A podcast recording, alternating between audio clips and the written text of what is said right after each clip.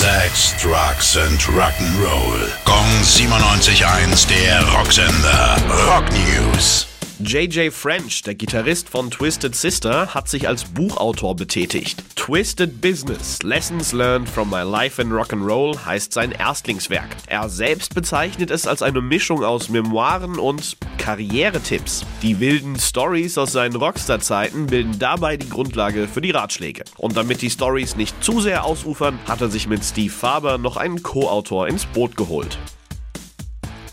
Ein Update zu Richie Faulkner. Gestern hatten Judas Priest angekündigt, dass sie ihre Tour unterbrechen müssen, da der Gitarrist Herzprobleme hat. Jetzt hat seine Freundin auf Instagram erzählt, dass bei Faulkner sogar eine Not-OP am Herzen durchgeführt werden musste. Die hat er aber gut überstanden und sein Zustand ist stabil.